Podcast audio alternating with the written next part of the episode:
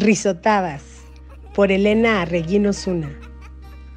Aquel lunes, como todos, iba deprisa repasando mentalmente todas y cada una de las miles de cosas pendientes que tenía por realizar. Citas, supermercado, recoger niños, comer en la escuela porque había partido de fútbol. No me había levantado a hacer ejercicio a las 5.45 de la mañana como lo había planeado la noche anterior y muchas noches antes. Y me excusé mentalmente con el pretexto perfecto, el de siempre. Mi hija de seis años se volvió a pasar a dormir a mi cama en la madrugada y yo tuve que brincar a la suya. Así que no descansé bien. Mañana empiezo con el ejercicio. Y me quedé un poco más tranquila, recordando las sabias palabras de mi amiga de antaño Raquel. Respeta tus planes y tus metas o vas a terminar faltándote al respeto a ti misma. Me pregunto qué tan al pie de la letra seguirá ella su propio consejo.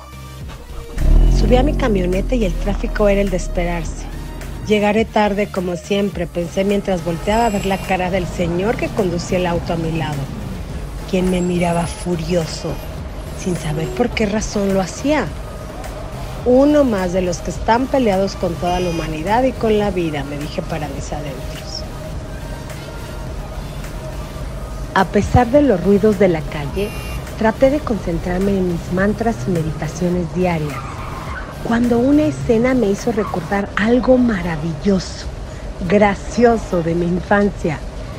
Estábamos todos esperando a que el semáforo cambiara a color verde para avanzar.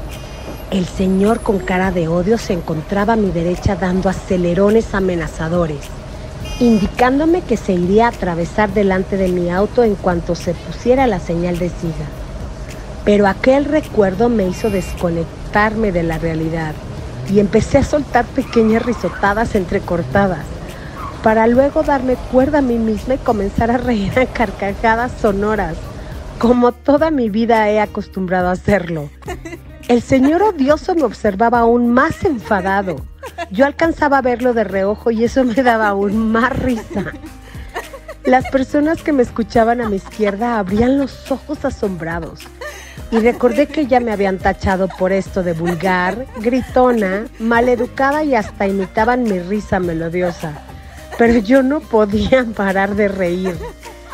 El semáforo cambió y todos me rebasaron mientras yo agarraba mi estómago que ya me dolía. Los claxon parecían un concierto disparejo, pero me quedé ahí carcajeándome del momento, de la vida, de los recuerdos del pasado, del presente y del futuro, sin importarme algo en absoluto. Como deberíamos hacerlo los seres humanos, de vez en cuando. Hasta la próxima.